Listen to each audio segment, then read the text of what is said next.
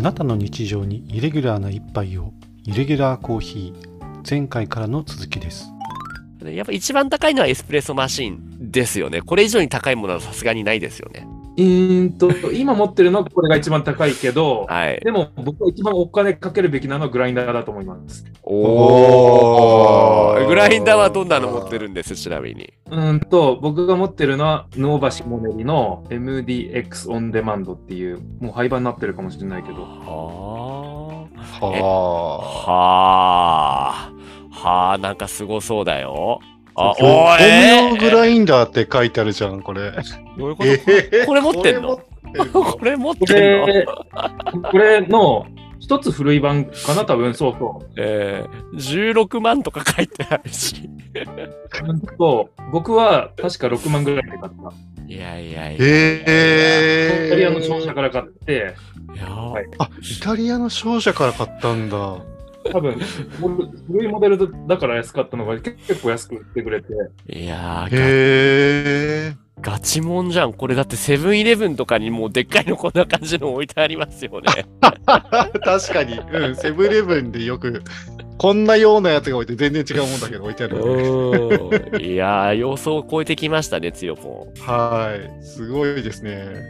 ええいや、えーじゃあこういう一流の器具を使って How がね、さ、このどのように入れるのかっていうのが成り立ってるわけですね。カッキーがここまでそのエスプレッソに取りつかれてる、ねエスプレッソの魅力ってなんどんなんなんものなんですかねいや、本当ですよ。ここまで機械を買い続けてしまうのはなんでなんですかね、楽器。あの、一つはまあ、あの、毎日飲むっていうの、だからもう、こういう機器が欲しいなっていうのですよね。うんうんうんで、もともと僕、そうです、エスプレッソ好きになったのは、まあ、ほん単純にスタバなんですけど、うん大学時代、アメリカでよくスタバで勉強してて、やっうんぱりなんか覚醒するんですよ。覚醒はいはで。で覚醒できて、このエスプレッソとかアメリカーノ飲むと。うんうんうんで、もうなんか勉強もはかどるし、なんか人生幸せだなと思って、はい。当時の、まあ、スタバ、そう、2007年頃か8年か9年とか、そこで、そこら辺大学なんですけど、うんやっぱり本当にもうアメリカーノっていうのは、砂糖とかちょっと入れて、あの一緒に飲むとすごく香りが引き立つそう、うんのドリンクだったんですよ。はういん。今もそうなんですけど当時はもっとすごくて、やっぱりそれに取りつかれたっていうところ始まりましたね。 へえ、じゃあもう、カキにとってエスプレッソは麻薬だったってことなんですかね。はい。えーなんかね、前回、なんか言わせちゃった感があってすごいけども、前回ちょうどね、つよぽんと、この話した、カフェのレビュー、カフェ巡りのね、おすすめカフェで、そうですねはどこいでしたっけ、はい名前、このつよぽん紹介したところ。あベアポンドエスプレッソを紹介したんですけどねエスプレッソの方ははいあもうだってニヤニヤしてるもんなんか気があーみたいなやっぱ行ったことあるんです、家の近くだから、は。ああそうなんだあの辺に住んでるんだカッキーはいここ、強烈ですね。強はい烈ですね。強烈でしたねまさにでもそのようなその麻薬というかその熱烈な体験をしたからそれがきっかけでのめり込んだとそのためだったらこんな高いがもうもう出費も高くはないと毎日飲むからうん。高くないし、そう、楽しめるからいいんじゃないかなと思って。おお素晴らしいね素晴らしいえ鏡ですね、本当に。 そう。 えー、どうですよ、ぷよぽん、このホワイの部分、もうちょっと何か掘り、深掘りできます かそうですねあちなみにそのベアポンドで飲んだエスプレッソってカッキーとしてはどんな感じがしましたあ、これ前言いませんでしたっけおいせここでも、ここでも、聞いここでも話して、ここでも話 して。聞いたけど一応聞いてなかったなと思って僕はこれ王道じゃないと思ってて、おお。ただパンチは効いてて、うんそう、鹿の糞みたいな感じだったと思います。おほほほほほほ すごいね。で、もう激しく攻めるね。っていうのは、じゃあ、パンチが強い、僕にとってエスプレッソってパンチ強いイコールエスプレッソって勝手な固定概念があるんですけど、そうじゃないってことなんですね。あ最近は特に全然違うタイプのエスプレッソ多いっすね、本当に。えー、ちょっともうちょっと詳しく、どういうタイプのがあるんですか例えば、まあ、基本パンチが効いてるのって南イタリアのナポリとかああいうところええで深いで、あのー本当に、まあ、やっぱりなんだ重厚感がある感じの飲み物だと思うんですけど、えはえやいっぱりミラノとか北北イタリアとかスイスとか、特にカリフォルニアとかもそうなんですけど、うんうん本当に朝入りのシロップみたいなのを使ってあの出すところは最近増えてきてさ、日本で結構それが多いかもしれないですね。うーへえ。ん。じゃあ、書き的には、その、ただ、ね、苦いだけの、ピーみたいなものよりも、その、シロップ、いろんな複雑な味わい、そちらの方が好みってことですかそう、どっちも好みかな。うん。あでも、カーノにして飲むなら、どっちかというと、そっちのパンチの効いた方はいはい。えで、、もしかしてさっきの、もしかしてさっきの、えーの、何みたいなのっていうのは、悪口じゃないってこと全然悪口じゃないですよ。あれ悪口じゃないの あれ悪口じゃないの鹿の鹿の糞の ことそう。え、何いわそうゆです、るそう、です、そうです。バ、バフンウニみたいなこと。 バフンウニみたいな。 あれも美味しいものですよね。鹿の糞みたいって言ったら絶対みんな悪口だと思ったんだけど、もう違うんだ。俺もそう思いました。う本当えーって、えーって思いました。あんな独特なエスプレッソ出すの、あそこぐらいしかないです、本当ん。に。 褒め言葉ああー、だ。褒め 言葉だった。 何なるほせ、どでも、鹿の糞を嗅いだり、食べたことがないので、なん かそ、それなんだっていう感じなんですけど、聞いた方としてそうだは、えーみたいな。 いや、今のでも話だけでも熱意というか魅力というか、なんかもう独特の魅力が伝わってきましたね、つよぽんね。そうですね。いやす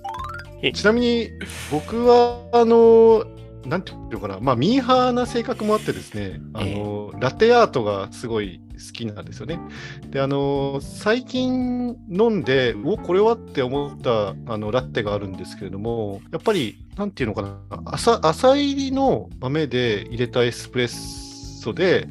ラテアートしてくれるお店があるんですけれども、そこのエスプレッソというか、まあ、ラテだと、あのーなんていうのかな、その、まあ、もちろんそのメインはなんかこう、ミルクフォームの甘い味っていうのが結構支配的にはなるんですが、まあ、その中でその、キラリとなんかこう、エスプレッソの独特な、あのー明るい酸味みたいなところがこう、まあ、キャラクターとして感じられる、まあ、それ僕よくあのキャラ立ちしてるって表現しちゃってるんですけど、そんなラテがなんか好きだなって思ってるんですけど、それについてはどう思いますかうんうん。えーああ、多分それ、多分それ、ミルクの選定だったり作、作り方が結構うまいんじゃないかなと思います。やっぱり合ってるミルクと、うあ。のミルク、まあ、なんだろう、15感のあれ、やっぱり濃いミルクはあるじゃないですか。ああいうのと、はいうん。あのそその酸味のあるっていうのをまずあの一緒に飲むっていうのはちょっとないかなと思うんですけど、うんう多んう分ん。結構ライトテイストの、なんだ、あのあ、そういうことか。ミルクのう組んみ合わせだと思うんですよ。そういうのとうまく組み合わせになると思うんですよね。あーペアリングってわけじゃないけど、そのコーヒーのどんな豆を使うかによって、ミミルクのその乳成分でしたっけあの何パーセントとかあるじゃないですか。ああいうの濃さ乳脂肪濃分さみたいなのを脂肪分か。あれを調整する必要があるよってことなんですね。だと思います。で、うんうんそう結構まああの、まあ、カフェとかで使ってるミルクはどこだったかなちょっと忘れちゃったけど うんうん、はい高梨かなああいうミルクっていうのはあのどこでも合わせやすいっていうのは聞きますけど、うんはい、やっぱりその乳成分かなそそそれが結構高いものに関してはあの、まあ、コーヒーを選ぶっていうのはあると思いますよね。うん、なるほどね。家でカフェラまあテこれとかラテアートとかも作るんですあ僕はラテアート作りそうですかあー作らなそう。鹿の、鹿の糞ばっか飲んでそう。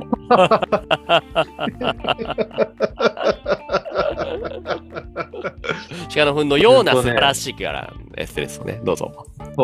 頑張りましたけどへ下手なのは下手なんで、アートじゃないっすね。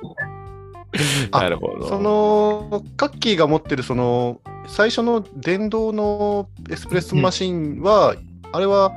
えーっとミルクフォームが作れるそうノズルもついてるんですかねそう。そう、ついてる、そこの右のワンドっていうんだけど、あーであのちょっとテクニックはいるけど、まあ、そこそこいいのは作れる。うんうんうん、なるほど。ちなみにあのブルーボトルコーヒーのあの CEO の方があの日本で、えーっとブルーボトルコーヒーのお店を作るときにあの牛乳の選定をしたっていう有名なお話があって、はいそれが確かあの美瑛牛乳あのあ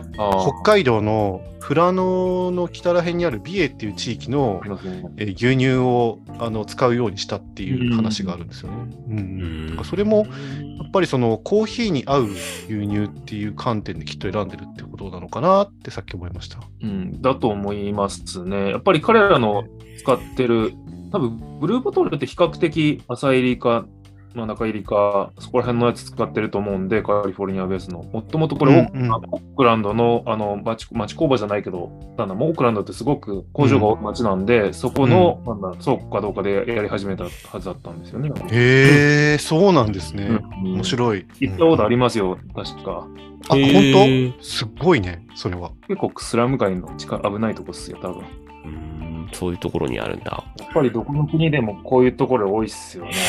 そう、工場のうん。海辺のそう。やっぱりうんうんうんやっぱ労働者が疲れを癒すために、疲れを忘れるために飲むみたいなところが大きいんですかね。じゃないですかね。おーカッキンもそれだけ飲まなくちゃいけないっていう裏には、もう涙を 飲むような、 毎日頑張ってらっしゃると。そうですよ。のでしょう、つよぽん。えっ、と、今日今のところ、ねえそのエスプレッソについての概要と、あと、作り方、必要な道具、うん。で、その魅力、怖いの部分について触れていきましたけども、他に何そかうですね。聞きたかったことってありますかそうですね。大事なこと言っていいですか。どうぞ。はい。そう、じゃあ、ゆうきさん、どうやって飲むんですかどうやって飲むどうやって飲むって、それは入れ方とかじゃなくて、そのどこで、どのように、その、にそう購入するかみたいな。いや、お店でエスプレッソ頼んで、そのまま飲むと思ってる。あー、飲み方、注文、それはね、クイッと、結構一気に飲む感じかなって思ってます、あ僕は。うん。どうです正解ですか正解ですか外れですかあ、それはゆうきさん次第なんで、 あの、正解じゃないですか。あたあ、だ、あはいなるほど。はい、ただ、の、イタリア風の一般的な、あの、イタリアのバールっていうところなんですけど、はい。まあ、みみんながイタリアがイタリア人が毎朝あの寄ってく、まあ、バーですよねでそこでエスプレッソの飲むんですけどそういうところで一般的に飲むのはエスプレッソをもらって次週へ続きます。ご清聴ありがとうございました。